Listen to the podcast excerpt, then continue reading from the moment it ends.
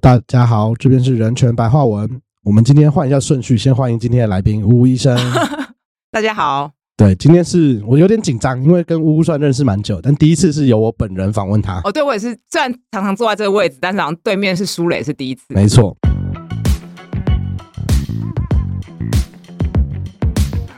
那其实我觉得，当然讲这些都很困难，因为大部分人会去运动，还是因为一个外貌。就是我也不想要，就是好像讲的很很清高。就是一般的人，就谁不喜欢漂漂亮亮的，谁不想要符合主流的审美呢？但是我觉得借由健身运动，你就会发现，身体不只是拿来被欣赏、被看的，它其实身体可以带你做非常多的事情，就是完成很大的重量啊，或是支撑你的的。精神跟理念去做很多想做的事情，那这个我觉得其实需要一次一次的训练跟自我对话，才有办法累积到这个程度。就我觉得我二三十岁的时候可能也没有办法这样子，但是现在就是有越来越多的人有不同呈现不同多元美的样貌跟不同的说法，我觉得会每个人至少可以找到属于他的同温层，就是找到他觉得舒服的方式。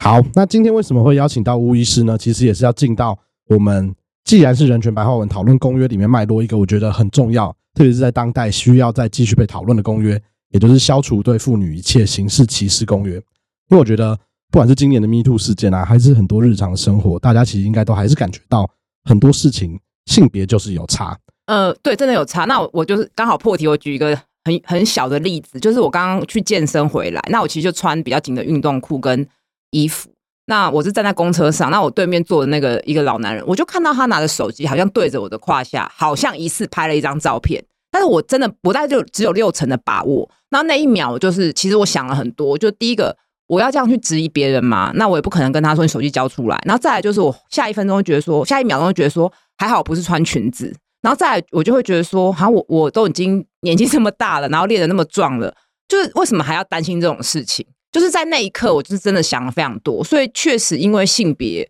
我还是会觉得在日常每一个日常每一分钟都会感受到有那么那么一点点的不一样。而且就是真的是交通，就你每天都会通勤会遇到事情，对。然后连巫医是一个呃，可能就是跟大家想象的，例如是女高中生或是比较所谓弱势、比较瘦小的女性是不一样的。对，就是我觉得连我们现在在讨论这种所谓不一样的点，大家都会有一个很明确的，我觉得像是刻板印象画面产生。我觉得这好像是一个很根深蒂固在所谓一个父权文化下面的状态。对，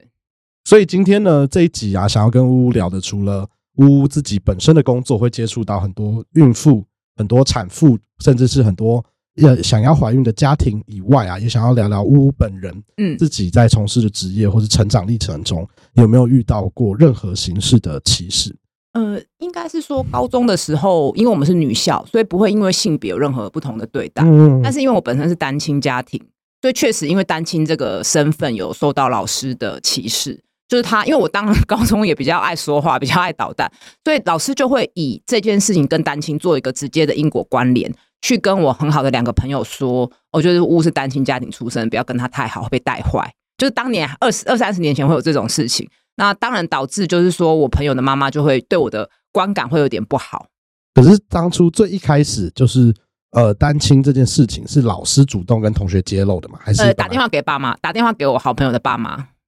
这么机车？对啊，我有有点难想象，有点难想象哈。但你在那个过程中，当下你还记得你当年的时候的反应是很难过吗？还是不会？因为我觉得那也是可能人类的天生的一个保护的一个机制。就是我跟我朋友就觉得很好笑，然后就一直骂老师。就是你当下，因为那时候并没有歧视这个名词的建构，所以你不会觉得自己被歧视，你只是觉得顶多觉得老师很机车、很机歪，然后觉得搞屁呀，然后就是笑一笑这样子。但是多年后再回头想，尤其是当我。在思考要不要生儿育女的时候，我就会瞬间会担心说：哈，那如果我生了小孩，我又离婚了，那那我小孩不是就变成跟我一样是单亲？那会不会在学校被老师欺负？就这件事情，我觉得多多少少还是影响我后来在做决定。就是我觉得人没有办法那么的抽离，就是过去的那个类似说创伤也好，或者是说不好的记忆也好，还是会影响你人生做的一些大小的决定。因为我有看到呜呜，其实在前几天的节目中也有聊到这段故事，就是。跟被压迫的这种感觉。哦哦，对对对。那我也想问，就是刚刚我们有讲到女校这件事情啊，你觉得当时在女校的，可能因为身边至少念书的同学都是女生居多，但你有因为女校这个身份，在例如校外或是其他的场域里面，你有觉得好像被别人用比较不一样的眼光或是呃对待方式对待？呃，应该是说那时候我们穿着校服，因为我是念北影的嘛，去西门町的时候，就都会被说什么北一无美女啊、歪路啊什么的，就是会被攻击外表，就是就会觉得说你会读书一定长得很丑，很难听。对对，就那个年代去西门町，就是会这样子的被耳语或被攻击。那你那个年代会流行大家去改制服吗？会去把制服的裙子弄短，然后制服的那个一定不能扎进去，要用那个鞋带穿在最下面，然后绑起来，蓬蓬的。对对对对。因为我们当年也很流行去什么西门町的海派啊，或者什么改制服，或是做裤子这样子。对，但我们其实当年，我觉得男生老实说，我觉得特别是在青春期的念书的求学过程中，男生很容易变成一个糟糕的生物。哦，对啊，是啊，就是我以前我高中的时候嘛，我玩在一起的朋友，就是要么就是球队的。虽然我现在看不出来是打篮球的，但是就是球队的队友，或是就是一大群那个体育社团男生啊，体育班的人聚在一起，然后你也会现在回想，当时就是大家很常在针对女生的外表开玩笑，或是就是用各种方式，例如你交女朋友了，大家都会很习惯的拿诶自己跟女朋友的进展啊，或亲密接触来来做一个炫耀。对，就是你会不知，就现在回想会觉得当时除了很幼稚以外，我觉得有时候你会觉得那个环境有点羞愧。嗯，我只是羞愧的点是，当时你会觉得，哎，我当下也会参与这个讨论，我也不会去说，哎，我觉得这样讲不太好。那你回到现在，例如已经十几年过了，我再回去，我好像也没有那个把握去确定，如果我现在自己就是回到十二年前，但我保有现在的意识，我会在那个当下？我觉得很难阻止，因为因为我我自己也分享一个类似案例，就是讲到医院嘛，那医院当当下那个环境当然是女性是居少，所以我们实习到外科的时候。就是小组分组的时候，其实同学都会希望女生穿比较短，或是比较暴露低胸的。那我个人身材确实是比较丰满，所以那时候我就是会配合。那后来拿到比较高分的时候，自己其实也是会觉得很得意，就觉得哎，会因为外表或身材，那时候当然也没有性别红利这个词，会觉得哎，好像有赚到的感觉。那确实到摆在现在，你就知道那是就是被物化的过程。可是你。回到十几年前，在医院那个环境，你是不是有去有能力或能那个能动性去对抗的体制？我其实我也没有把握啊。那乌，你会不会觉得，就是所谓被物化，还是我自己愿意展现这两者的界限，有时候很难掌握？对，就是其实就是要像性这件事情一样嘛，就是你有没有自己的主体性？所以我觉得这个就确实还是要从教育着手，就是你要在。人 被丢进去这个染缸前，就要长出自我意识。嗯，所以我才会一直在推广性教育，就是要越早越好。你因为现在的资讯就是太爆炸了嘛，有时候小六生可能就比我们当年大学还接受更多的资讯。是，那如果一一下就被丢到那个好像女性不能有性欲啊，然后性这件事情是服务男性，他很容易就被洗脑。可是他如果很早就开始了解自己的身体构造，了解自己的欲望，然后知道女性的欲望并不羞耻，我觉得他长出自己的能量的那个力量就会比较强。所以在你念医学院或者后来进到医院跟诊所工作了，你还会觉得医界这个专门的职业，它还是有所谓男女不平等的状况吗？嗯，我觉得还是会多少还是会有，因为这个职场的性别比较比例比较悬殊嘛，是男生比较多。对，那护理师又是女性比较多，这个比例的悬殊性又更强嘛。对，那呃，我觉得这就是双面刃。那我也不能否认说，因为我是女性的身份，在妇产科就是比较自在、比较轻松。但是呃，进去妇产科的那一个瞬间的时候，其实我那时候我们班上一个同学就跟我说：“哎，女生走妇产科还是要注意一个点，就是说在妇产科你因为性别的关系，所以可能事业会做得比较好、比较快。那这样子你在婚姻跟关系上可能就会有一些受挫。”你知道？你看这句话多可怕！这两者到底哪里有连有关系？他意思就是说，哦，你现在很厉害，可能是因为是女的，但是你太厉害了，你的老公可能会不开心。而且当年说这句话的女性，她在我们班功课是非常好的，所以讲这句话是一个女性。对，所以在那个当下，你也不觉得有问题啊，你就觉得配合啊。那呃，甚至我觉得这个影响到我现在，因为我毕竟呃是事业算是不错的女性，我有时候也会觉得说，哈，那我是不是因为刚好我是女生，所以才可以占有这些话语权？其实我觉得这是呃，所谓精英或是站到一个事业比较有成女性，她有时候会反思，就是说我得到这些东西是不是因为我的性别？可相对的，我说实在的，男性就不会有这个困扰。就是你会，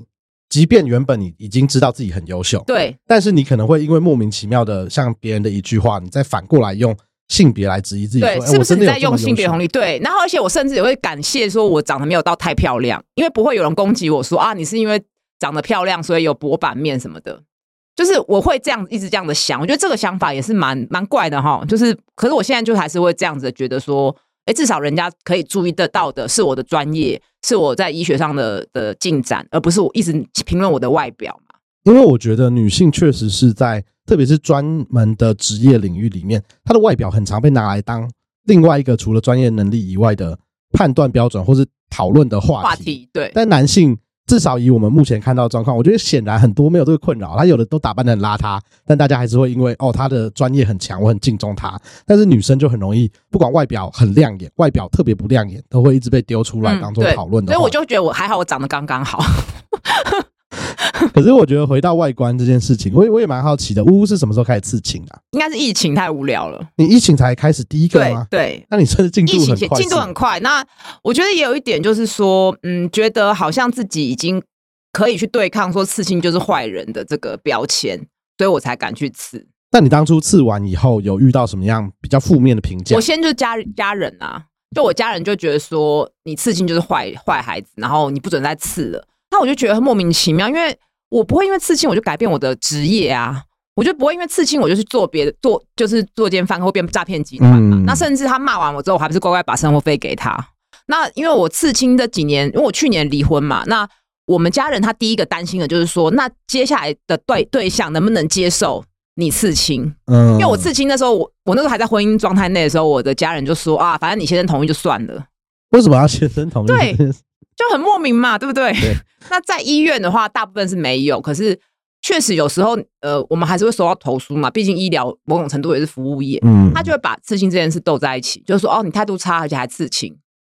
其实我觉得这个在媒体很多也会有啊，就是诈骗集团他就会形容这个人是刺青的男性啊，刺青的女性，就是刺青也是变成一个标签。那甚至比如说，大家还会觉得说，那你自己要刺的，啊，嗯，也没有人叫你刺啊，或者说去日本不能泡大众澡堂嘛，那他就会觉得，那你自己活该啊。大家比较习惯是去检讨这个做决定的个人，不会去检讨这个制度嘛。对，因为我当年呃，我我自己也很常去日本，我就我蛮喜欢日本的很多地方，但是我每次去泡要去大众浴池或者什么时候。我觉得，以及即便我已经放很开，但你有时候还是会觉得有点委屈。就是我都吃一些猫猫狗狗的，但是我还是会因为有刺青不能去，对，挡在门外。然后我今年觉得最疯的是，我去冲绳，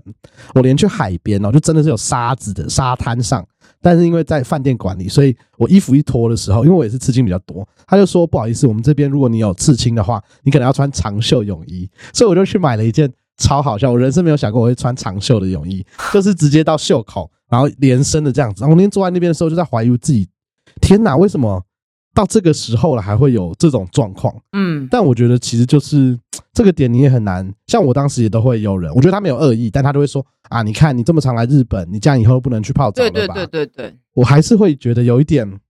这种标签。你我觉得他最难过的点就是他除了别人对你的评价以外。有时候别人对你的评断，有时候反而也会影响到你自己。而且他们其实有时候不是恶意，我觉得有些歧视你也不能说他是带着恶意，就是他可能根深蒂固，他从小就是这样子认为。其实我觉得人，我看过一本一本科生生物科学的书，就是婴儿其实就会种族歧视。婴儿婴儿看到跟自己同样肤色的人，他就是会笑得比较开心。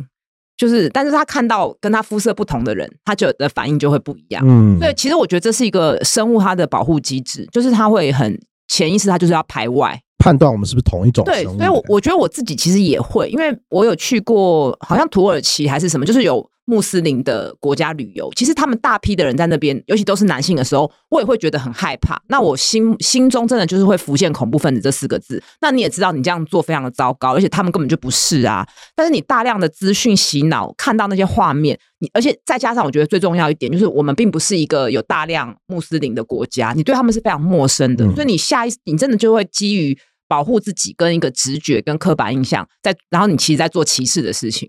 所以你觉得，对于我们接触到陌生的一个族群，或是比较陌生的文化的时候，这种人的防卫机制，是不是？如果从小你都没有接触到这类资讯，它很容易自然就是用生物的本能在做反。对，所以我觉得，虽然女校的经验让我很开心，但我觉得还是要男女同班比较好，因为毕竟这个地球就是有男有女，然后有第三的性别，就是所有性别的人都在同一个环境。比较能促成互相理解嘛？那其实现在把它分开，只是方便教育的人管理而已，它并没有带来更多的好处。嗯，而且我觉得，因为像我自己从小都是男女同校，嗯嗯，然后老实说，我觉得他在呃，我不能直接确认他到底是好或坏，至少我以前没有念过纯男校的地方。嗯但我觉得确实像呜呜讲，他就是比较贴近一个就真实社会有的比例。嗯那我觉得如果一样是我们现在希望把性别平等教育等等的东西都放入课纲里面的话，我觉得在一个能够了解我们有不同性别之间的差异，但我们要彼此在平等的视角上相处的话，我觉得那个环境是对我来讲，在推广这类性别平等教育比较好对触及的。对，不然大家都是用想的，嗯或是用刻板的印象。那我也蛮好奇，除了刺青，然后我们刚刚讲的职业跟求学环境以外，健身这件事情是不是也蛮多人会对于女生去练的稍微比较强壮，或者女生固定会健身这件事情有一些奇怪的想象，或是、呃我觉得这几年有好一点，但是我觉得还是会觉得说，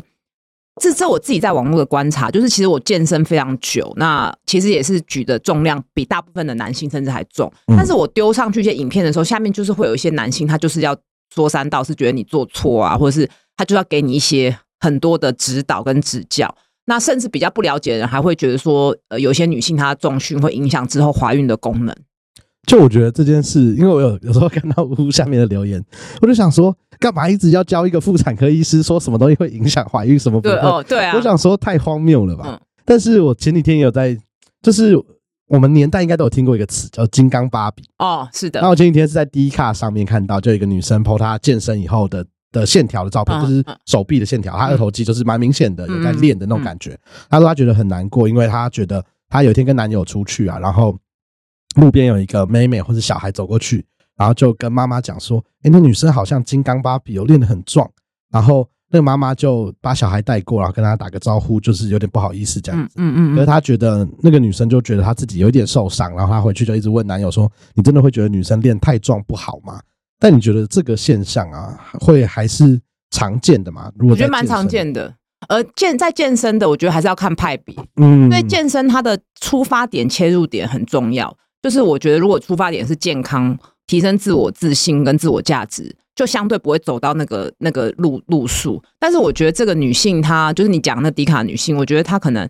就是说她她最后她的审美观的那个框架，就是还是在她男友身上，不是在她身上。嗯对，其实她就是蛮辛苦的。那其实我觉得，当然讲这些都很困难，因为大部分人会去运动，还是因为一个外貌。就是我也不想要，就是好像讲的很很清高，就是一般的人，就是谁不喜欢漂漂亮亮的，谁不想要符合主流的审美呢？但是我觉得借由健身运动，你就会发现，身体不只是拿来被欣赏、被看的，它其实身体可以带你做非常多的事情，就是完成很大的重量啊，或是支撑你的的精神跟理念去做很多想做的事情。那这个我觉得其实需要一次一次的训练跟自我对话，才有办法累积到这个程度。就我觉得我二三十岁的时候，可能也没有办法这样子。但是现在就是有越来越多的人有不同呈现不同多元美的样貌跟不同的说法，我觉得会每个人至少可以找到属于他的同温层，就是找到他觉得舒服的方式。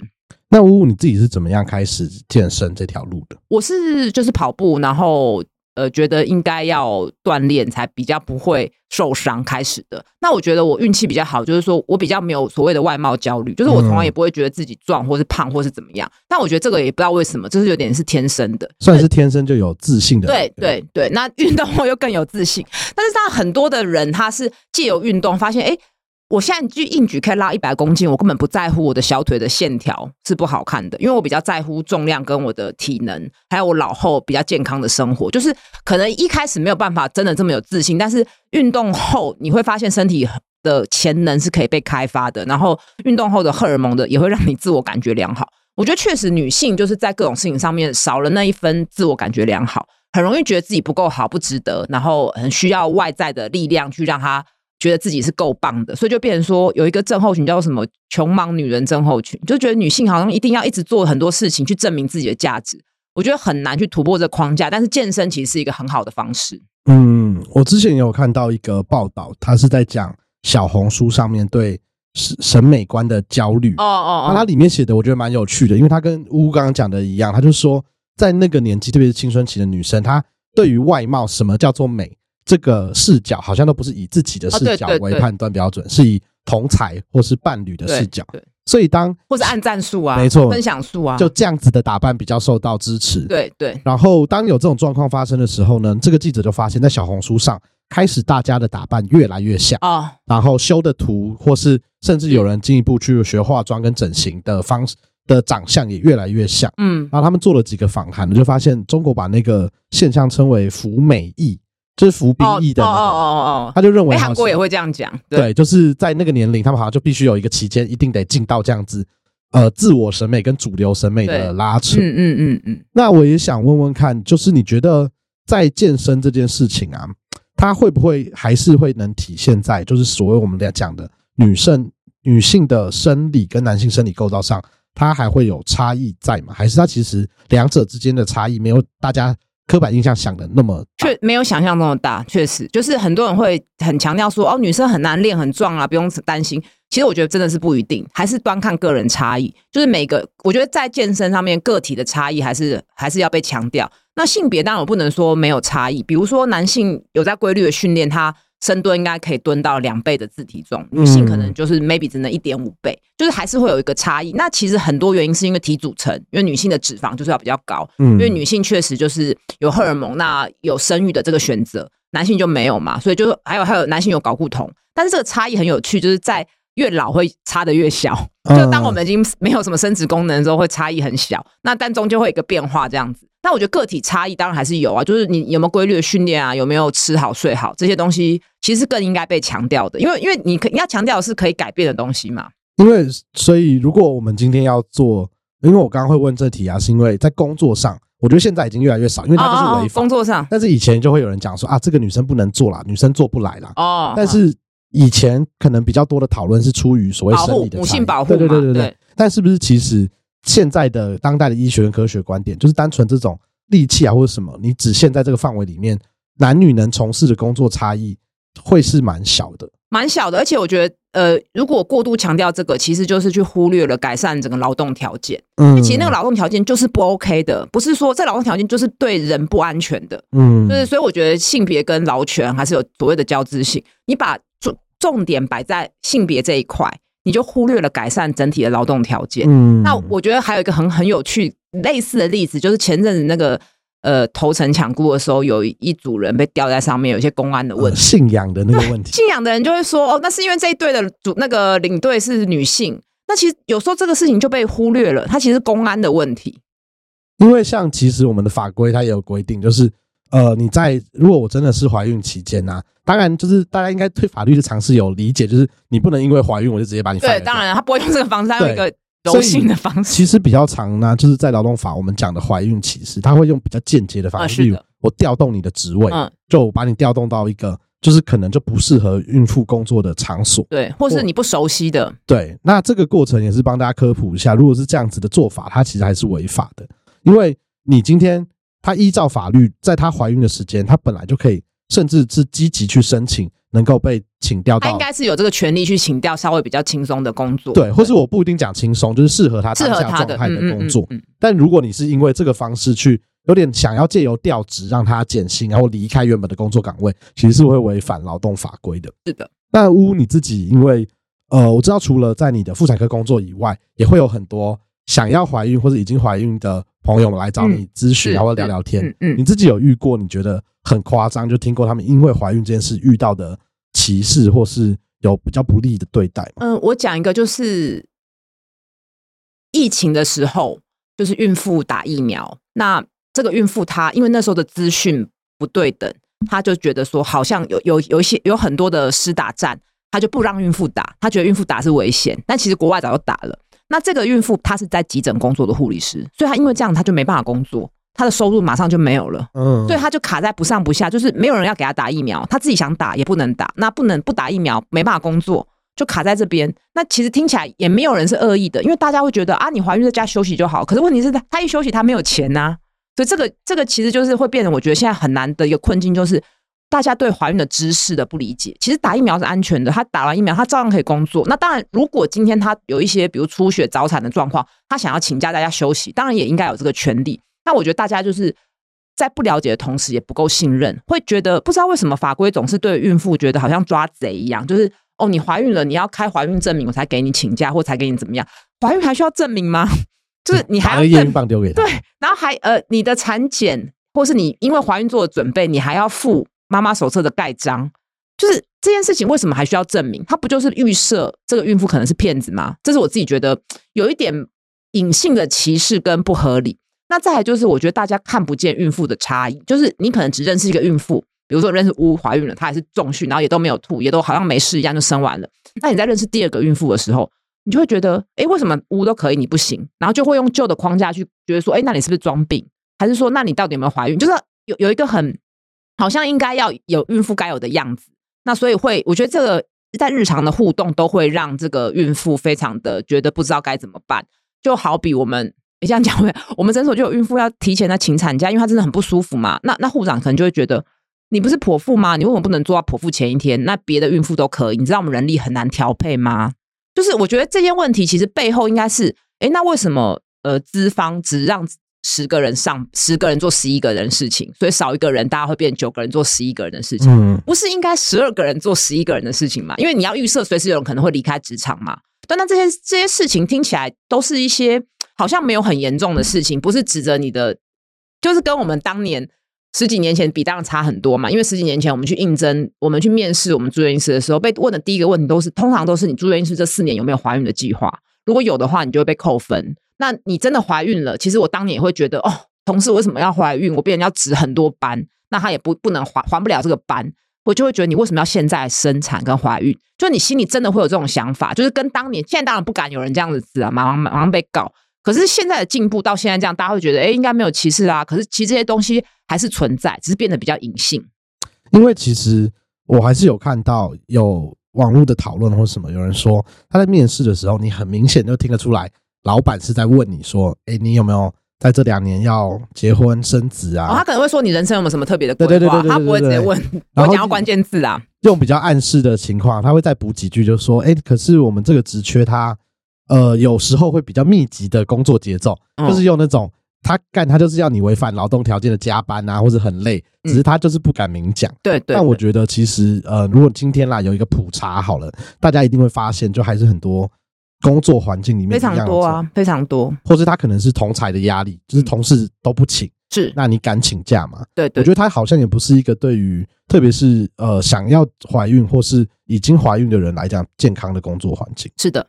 那呃，我也想问问看，除了我们刚刚讲的这些比较具体的，呃，遇到的困扰跟人生或健康有关的困扰，你会不会也常听过？例如你的呃病，你的患者或是其他人跟你抱怨，就他很常因为怀孕这件事情一直被念、被说教。哦，当然有啊，就是好像你怀孕了，你就变成没有办法帮自己做决定的一个呃幼儿嘛，被幼体化，就会觉得你吃东西有没有注意啊？那你穿就是。呃，好像冷热啊，感觉啊，都是被别人决定的。那呃，而且那个身体界限也会消失，就是有些人会就随任意的摸孕妇的肚子啊，或是任意的说，哎，你这样肚子很大哦，你肚子很小。就是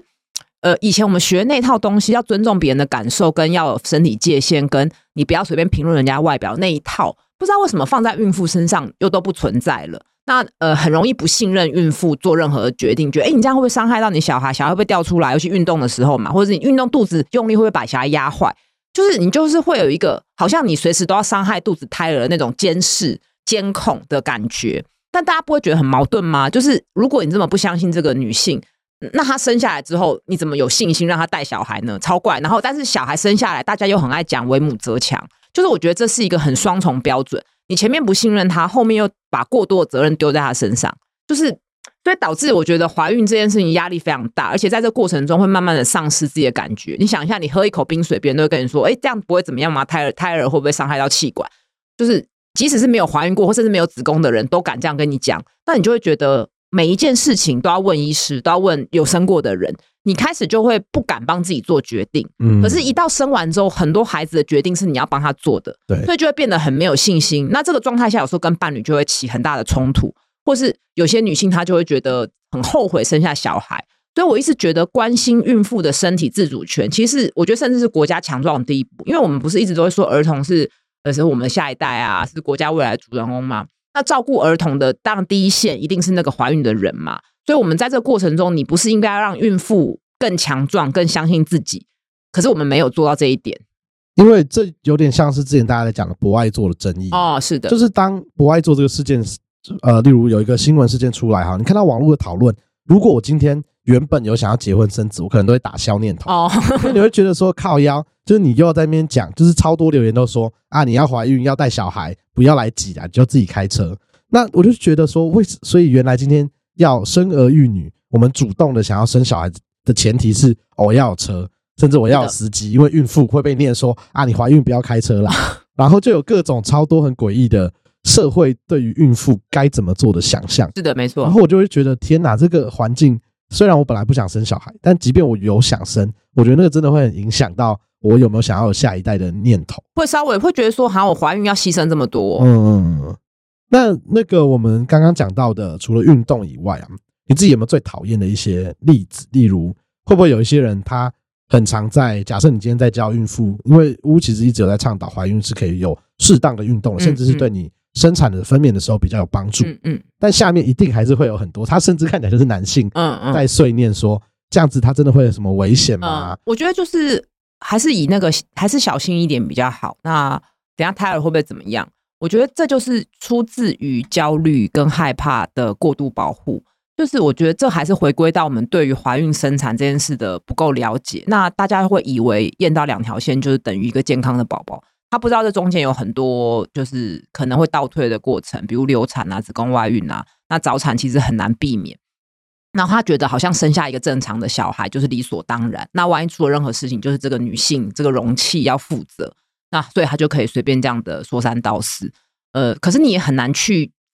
指责他，因为他还是站在一个啊，还是小心一点呐、我为你好的对，还是站在这个立场，你也很难去跟他讲啊。甚至有一些讲的人是女性，她生过，她说哦，我自己生过，就知道还是要怎么样怎么样比较好。那这件事就相对困难去推动。那我蛮好奇的，就我们刚刚讲到，其实怀孕的过程，不管是因为自己的主体性可能会消失，嗯或是被外部的声音影响，那我们很常听到所谓产后忧郁这件事情，它在医学上是真的容易发生因为荷。因为荷尔蒙的关系，就主要它背景还是一个荷尔蒙有影响，就是这个时间点雌激素比较低，血清素比较低，那呃就会容易情绪的波动。那再来，其实生理上它确实有伤口嘛，那睡眠可能会被新生儿中断，那会比较疲累。那在来这个环境，通常以台湾的习惯是，不管是在月子中心或者说在家，就它是个相对社会孤立跟隔离的状态。但是其实这个时间点是更需要支持的，因为这个时候会有一些焦虑啊、分离感啊，然后也会再来就是有一点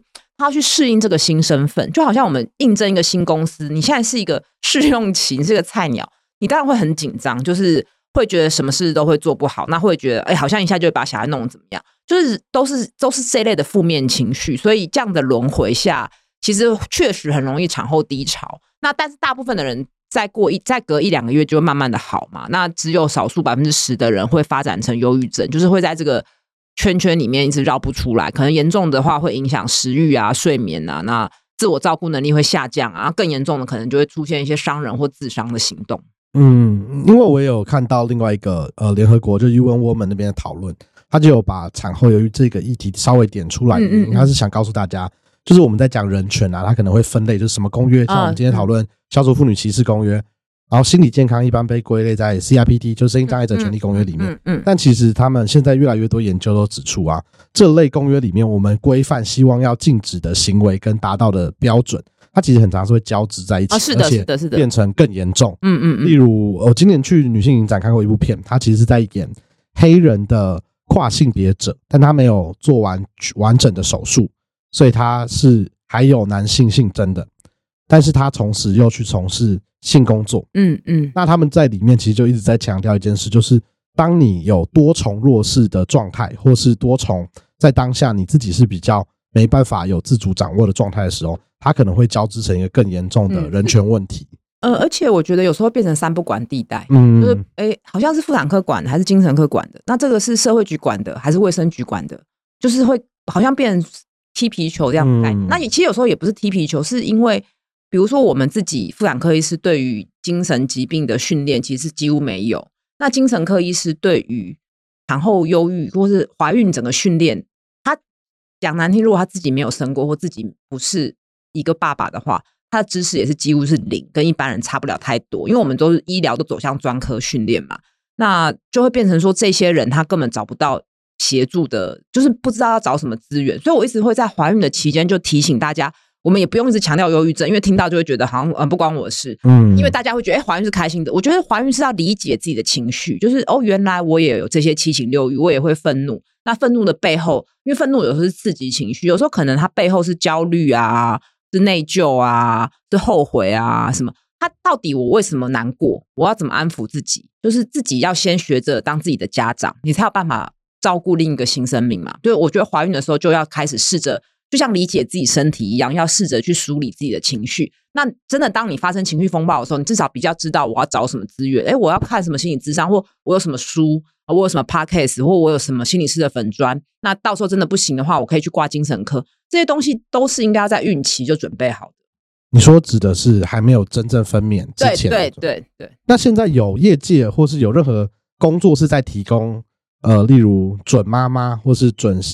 想要有小孩的夫妻们去做孕期的准备的工作嘛？嗯，我自己有开一个公司，就是一些讲座等等。嗯，那呃。我反而觉得，如果说他年就是他在备孕的之前就有一些就有在看心理智商的习惯的人，是相对比较好一些啦。嗯，那现在当然有很多，比如伴侣智商啊、智商师的粉砖，但是你说政府确实是没有，因为我们整个对于怀孕的照顾还是把它疾病化，而不是一个全人的关怀。我觉得一个人权，当然医疗是一块，那心理健康也是一块，那还有其他，比如说。家里的关系啊，物呃配置啊，那这个环境的条件呐，这些东西都是不会只是医疗，因为怀孕不是生病，怀孕是一个身份的转换，是一个新生命的诞诞生。它如果都是很顺利的状态下，其实在很多国家是不需要进去医院的。但因为我们比较呃有健保的关系，所以会觉得哎这件事就是问医师就对了，问医师就对了。可是很多东西其实医师不会，所以变成很多的妇女在产后才发现，原来这个才是考验的开始。就除了心里还有喂母奶这件事情，因为我听过像是很多呃刚生完小孩的朋友，他们第一件开始吵架的事，就是在准备要生之前，我到底是要在月子中心生啊，月子中心坐月子，还是要回婆家，还是要去娘家？对对对，或是我能够住满几周？嗯，因为其实我觉得可能不止情绪，因为月子中心毕竟开销是一笔。很大的、比较大的费用，而且我觉得在这件事上面，其实人还是求一个公平。我会觉得我的身体好像被剥削了，那我值得更好的对待。对，但是有时候当然不是不好，可是我觉得你还是要去了解，就是整个坐月子的意义，跟不是有些东西不是金钱，不是对价的。对。那如果以呃比较现代医学的观念来看，坐月子这件事，它是不是其实是给一个给孕妇跟新生儿一个？恢复或休息的对我，我觉得应该是说，呃，坐月子意义，我觉得有三三层。第一层就是整理好自己，就是把自己的伤口、情绪整个状态调整到尽可能跟怀孕前一样，甚至更好，调整自己的状态。再来就是要先认识你的新生儿，就是我们大家都讲哦，照顾好宝宝，我们要先认识他。我们其实有时候根本不认识他，他其实是最熟悉的陌生人。就是你要知道他的哭是因为真的是。没道理的哭，还是他就尿不湿了，还是他肚子饿？你要去观察他的反应。那他去跟他去磨合他的作息跟他的饮食，就是饮所谓饮食，就是看你是要喂母奶或是配方奶，这是第二块。第三块是要去调整你跟你伴侣的新关系，因为你跟你伴侣现在不是夫妻而已了，是一起要当爸妈了。嗯，那你你跟你的公公婆婆现在有共同的孙子或什么，就每个人因为一个新生命的加入，大家的关系会有一些微调，所以我觉得要调理。每个人的关系，这我是这是我觉得坐月子的三个层次。那当然这个听起来有点困难。那所以月子中心它就是有时候哎，他会教你怎么洗洗洗洗澡啊，怎么喂奶啊。那你有时候这时候还很累，伤口还很痛的时候，有人可以帮你喂奶啊。那当然这就扯到那为什么台湾不太能在家里坐月子？我考苏磊，苏磊知道吗？除了知识之外，房子太小。呃，对，然后再来就是假期不够。先生的产假其实只有一周，加前面。那其实国外很多都是跟太太是一样。对对，所以变成说先生没有办法，他还是要工作啊，他总不能辞职吧？或者说，哦，有人自己的年假比较多，或者说，呃，比较多弹性工作者，他就可以在这个时间陪他太太，或在家帮他的帮他太太坐月子。大家听起来很很很难吗？没有啊，就是做菜啊，然后或是学一些育儿的技巧，就是互相一打二啊，没到呃二打一啊，没道理外国男人会，台湾的男人不会嘛？不是台湾男人不行，而是台湾男人没有办法嘛？所以听起来是我们连一些法规的制度上就没有在鼓励大家一起是是的，没错，对，就是变成说呃忽略了男性这一块。所以我常讲有爸爸手册很好，或者说要求爸爸要一起当一个所谓暖男很好，可是你制度上要支持。你你你有没有办法让男性至少两周也好，三周也好，我们还不敢奢望说一下子就齐头是跟女性一样，你至少要让他有假期嘛，有假期去认识自己的新生儿，不然在育儿的起点，其实先生会很不知所措，因为这个时候他还是得朝九晚五，甚至不当不当加班，那回来其实很容易就跟伴侣起了冲突。所以我觉得，其实假期还是一个很重要的一个关键。那再回过头来讲，虽然女性的产假比较长，好像福利比较好，但是不是她会因为这样子在应征的时候遭受一些歧视，这就很难讲。对啊，因为我其实就有听过，就大家当然不敢在台面下，当然啦，当然，但是一定会有人在那边 murmur 说，哇，你怀孕来应征，是不是就要准备？一上工就请产假，对，没错，就是还是会有这样的说辞。因为我自己有一个很好的朋友，然后大概三四个月前，他是要生第二胎，跟我同年。其实，其实以我们这一个年世代来讲，算生比较早，稍早了。对，然后他很焦虑，他就来问我说：“哎，苏磊，我面试的时候，我要不要跟老板讲我怀孕？然后会不会有什么不利影响？”他就讲了很久，就是说他觉得很焦虑，因为他喜欢这个工作，可是。他面试上算一下，大概可能三四个月，他就要去怀孕了。那我那时候就跟他讲说，这个东西本质上我很替他难过，因为这个不应该是他烦恼求职的一个问题之一。那也要跟大家科普，就是如果因为今天你怀孕要请产假之类的事情就被离职等等，那个其实依照劳动法规都是是违法的。对，而且呃，我觉得如果是我，可能会跟他说，那你就不要讲，反正医疗是隐私。可是不讲，我觉得一定会被同事念说你骗人啊什么。对，但我觉得蛮庆幸的。我很我觉得那间公司很棒，因为他其实当下他就决定在面试的时候就讲了，嗯，然后后来对方也是很快就给他 offer，然后说没关系，那你来，我们前期先把呃要带的新的系统啊等等东西我们磨细一点点。那刚好你去放假的时候，这个专案告一段落，那你回来的时候，我们刚好衔接另外一个系统，嗯，就有让他确实比较妥善的安排。那我也觉得对于这样。还在拼事业，例如或是跟我年纪差不多三十出头岁，工作对我们来讲是重要的一个生活环节的一环。这样的支持，有企业愿意这样子做到，我觉得除了合法以外，就是会觉得很感慨。为什么？好像被一个特殊的案例，对，就是这不是一个应该要做到的事。对啊，对啊，没错。那我们刚刚讲了这些过程，你会不会觉得，如果今天像怀孕的期间，或是生产以后的一段期间内？如果仿照我们现在给青年的那个免费咨商的哦，当然啦，我觉得很重要啊，有帮助的吗？我觉得一定有帮助。就是首先应该是要把它弄成伴侣家庭。嗯，那这个咨商，我觉得当然就是说，因为在生产后，大家所有的资源跟经济跟关注都投注在新生儿，所以它其实也是一个提醒的作用，就是说不要忘了照顾自己的心理健康。然后再来就是说。对于智商心理师来讲，这也是一个经验，因为其实大家我去智商过，就知道每个人专攻领域不一样。有些人是老人智商，青少年对。那产后这一块，就是你就会变说，哎，长长期在做这块心理师，就是更有经验，可以累积更多本土的数据，去看到台湾的产后妇女到底是哪一块在焦虑跟忧郁。那现在这个资讯都很缺乏嘛，那甚至就是说有一些。产后的低潮或忧郁到自杀或杀婴的个案，应该要去个案探讨，它是哪一个环节、哪一个社会支支持网出了错，就应该比照疫情的时候，要一个个案一个个案去讨论，而不是哎新闻媒体炒一炒就过去了，就没有去检讨嘛？对啊，因为我觉得如果大家都还是一直在担心少子化啊，或是长照负担过大这件事的话，那。它的源头蛮明显的吧，就是生命的起源。嗯嗯，小孩就会是一个很重要的环节。但不管是我们刚刚讲男性的产假，或是我们讲到心理智商的这些服务的提供啊，我觉得如果能够把这个网络做得更完整一点，它才有可能变成一个告诉大家，我们这个社会鼓励你们生小孩哦，我们会挺你的感觉。因为在生物学跟经济学上，再怎么算生小孩都是不划算。说实在的，因为现在已经不能同工，而且现在。的呃，不像以前生很多，因为夭折率很高，就是世代已经变了。那女性已经自主意识有了，所以你如果不去建构一个相对应，让大家觉得我不生好像很亏的环境，少子化只会越来越严重嘛。像呜呜，你自己有遇过第一胎生完以后，有人会跟你讲，他就真的再也不想再生小孩了。对，当然是多的嘛。这比例是多的，而且。比较不会是以前我们想象中的哦，太痛啦，生产经验不好啦，因为这个都是医疗可以去补足的。比较多是因为，比如说他觉得推婴儿车很烦麻烦，或是房子太小，那或是说公托很难抽，那私立的又很贵，就是各种其他育儿的觉得不被支持，就整个社会结构性的因素，或是说他没有被提醒哦，原来生完会膝盖不舒服，会漏尿，就是嗯呃会腰酸背痛这些其他。不构成疾病的日常的困扰没有被提醒，那其实可以靠物理治疗师啊，刚刚讲的智商师去让这个女性在生产的过程中，她是觉得被照顾的，就这块也没有。那这些都是会让大家打退堂鼓，觉得啊，那我就生一个就好了。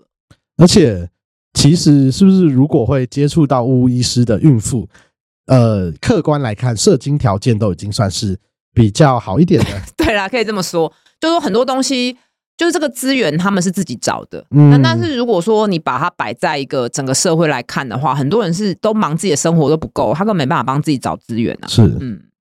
好，那除了刚刚怀孕的议题聊了蛮多的话，最后啊，今天还是想要回到跟呜呜聊一聊对于性别歧视这个议题的看法。嗯，我觉得性别歧视首先就是要像我们刚刚讲，我们要承认自己是带着偏见在看这个世界的，这个是很人人的本性，这个没有办法。就像我刚刚讲的，看到穆斯林，或者我小时候看到黑人，我也是会害怕。其实我现在也还是会啊，就是因为那个这个刻板印象或那个跟自己的不同太显而易见了。那承认这个歧视之后，我觉得有时候我们可以去多了解一下歧视是怎么来的。那我举一个，我最近刚好在看日本动漫，所以就会看一些日本文化的东西，就会发现，哎。原来日本在明治维新之前，其实他们庶民的婚姻是非常平等的，就是男女都可以去工作，那女生也可以有自己的财产，那男性也不能怎么样。是到了明治维新之后，才变成现在的父权，然后加父长的制度。那那我再举别的例子，像美国在十九世纪以前，其实女性是可以自由的选择人工流产的，嗯，因为那时候也没有什么避孕的方式，是直到之后才建构一些法条禁止人工流产，甚至你也不可以去宣传人工流产相关的资讯。所以这些东西，你会发现，其实历史它并不是理所当然，它其实是有时候进步或是平等是会倒退的。那你就会发现，哎，虽然所以还有很多事情我们可以努力。那努力的话，呜呜会觉得，假设以我来讲好了，就是顺性恋的男性，有什么方式是能够让我们讲的，就是比较有散发出那种讨人厌意难的气息？我觉得除了刚刚讲的之外，就是我觉得大家不要急着帮自己辩护嘛，就是我们没有在指。指责谁？嗯，对，因为我觉得，当你有一个觉得好像被指责的人，就还是会基于自我保护去攻击。那其实这个是现在社群蛮常见的现象，其实对立的，对，很对立，或是叫找战犯，就是就你害的，然后会变成战男女。那而且现在社群就是因为台湾言论自由，所以大家都急着说话，说自己的事情，其实已经忘记去听别人说话，比较没有那个聆听的耐心了。就是这不只是男性或女性，然后再来，所以我觉得就是说。需要更多的对话跟理解，然后那个平台是要健康的，不是最后就是要变得很极端化。那我也蛮好奇，像乌你的节目啊，或者社团里面的性别比例怎么样？嗯，女女性大概是占了六七成哦。但因为我在社团里面看到，我其实觉得讨论都蛮正向哦。对啊，对啊。因为其实有时候讨论的议题，我觉得蛮辛辣的。嗯，就可能讨论呃性行为啊，或是。甚至有出轨的一些题目哦，是的。但其实我觉得大家都蛮理性，在包容跟彼此讨论这个题目本身，嗯，不会有太多很滑坡的人身攻击就出现。就是要很管理员要很就是盯着看，然后而且我觉得你有时候有时候你还是要回归初衷，就是说你想要的是促进这个社会更平等，而不是流量。因为你很极端或者很新，就是很。攻击跟仇恨是最容易操纵的，而且可以带来最大的流量。不管这流量是正面好还是负面也好，那就是。但我觉得这个东西就像魔戒一样，你最后会被它支配，所以要时时刻刻的回来提醒自己。其实简单讲，就是不要太自以为是啊。那你跟宜兰有什么在管理这类社群的小 people 吗？嗯，互相提醒吧，就是互相的告诉自己说，有时候不要太被一些言论去。挑动情绪，那有时候都是要留言的时候要想个一两分钟，因为这些东西其实已经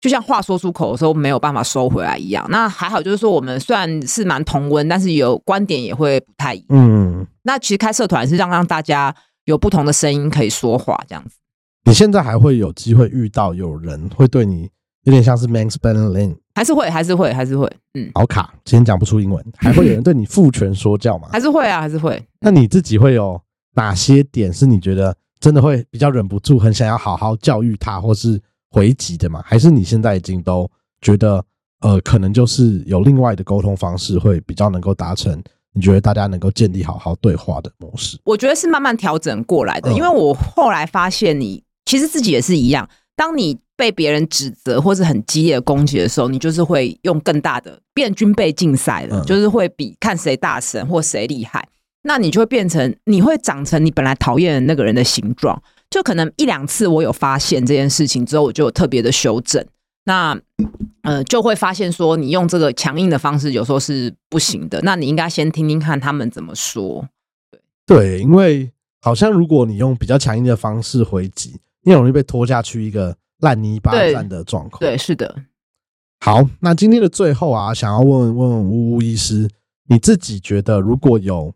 对于性别歧视这个问题感到一些困扰的人，或是我们前面有提到嘛，其实歧视很大的原因是来自于不了解。嗯嗯嗯。你有没有一些可以给他们建议或是鼓励的面向？我觉得还是要时刻的提醒自己，把注意力回到自己身上。那要找一个方式去想清楚自己要的是什么，自己是谁，那自己的情绪到底现在负面是为什么？就是我觉得变成说，你要去知道怎样的状态你是舒服的，怎样状态你是不舒服的。那而且也不要听了我们这一集就觉得哦，那我现在开始对所有的歧视都要勇敢的反抗，不然我就是不不勇敢，我就是懦弱。我觉得人其实，在过程中就是你要越来越接纳自己，就是呃，我们不可能一步登天。就像刚刚讲的法条啊，或是各种对妇女的保障，其实也是很多很多人努力而来的。那我觉得就是在这个当下，你就是做到你觉得可以的的地方就好了。那慢慢慢慢的，你就是会长出你的样子。就是我觉得大家听到可能会觉得，哎、巫是很有勇气、很很有力量的女性。可是其实我觉得我十几年前，或者是一年前，我觉得也是不同。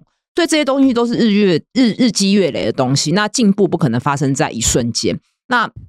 我会觉得推动，就是回应刚刚苏磊上一个问题，就我觉得推动进步的议题，不能用独裁跟激烈的方式。因为有些时候，我们为了要平权，就会很容易的去指责或攻击男性，或是攻击那个有权利的人。我觉得就是会变成落入，就是说你还是用一个传统的方式去攻击对方，那这其实都不会有好结果。但这一切就是都需要要时间跟耐心。我觉得今天讲的最后这一段呢，其实蛮对应到为什么我们会多有一个人权白话文这个节目了，因为我们也是希望，呃，我觉得学习法规知识或是什么公约第几条的规定，那个相对是简单的，但很多时候我们所谓在讨论人权，想要解决的这种不平等啊、歧视的问题，包含了我们今天讲的性别，甚至是孕妇的权益，还有我们前几集有聊到移工，嗯有聊到不同种族之间的问题。其实第一步，如果你能够有一个管道，更了解，不管是关注这个议题的人怎么想，或是其他人怎么样看待，或怎么样跨越他当时没办法面对的一些问题的过程，我觉得他会离我们想要建构这个比较多元而且是平等对待彼此的社会比较接近一点。对啊，社会有不同的人比较有趣，不是吗？嗯，我自己也是这样认为。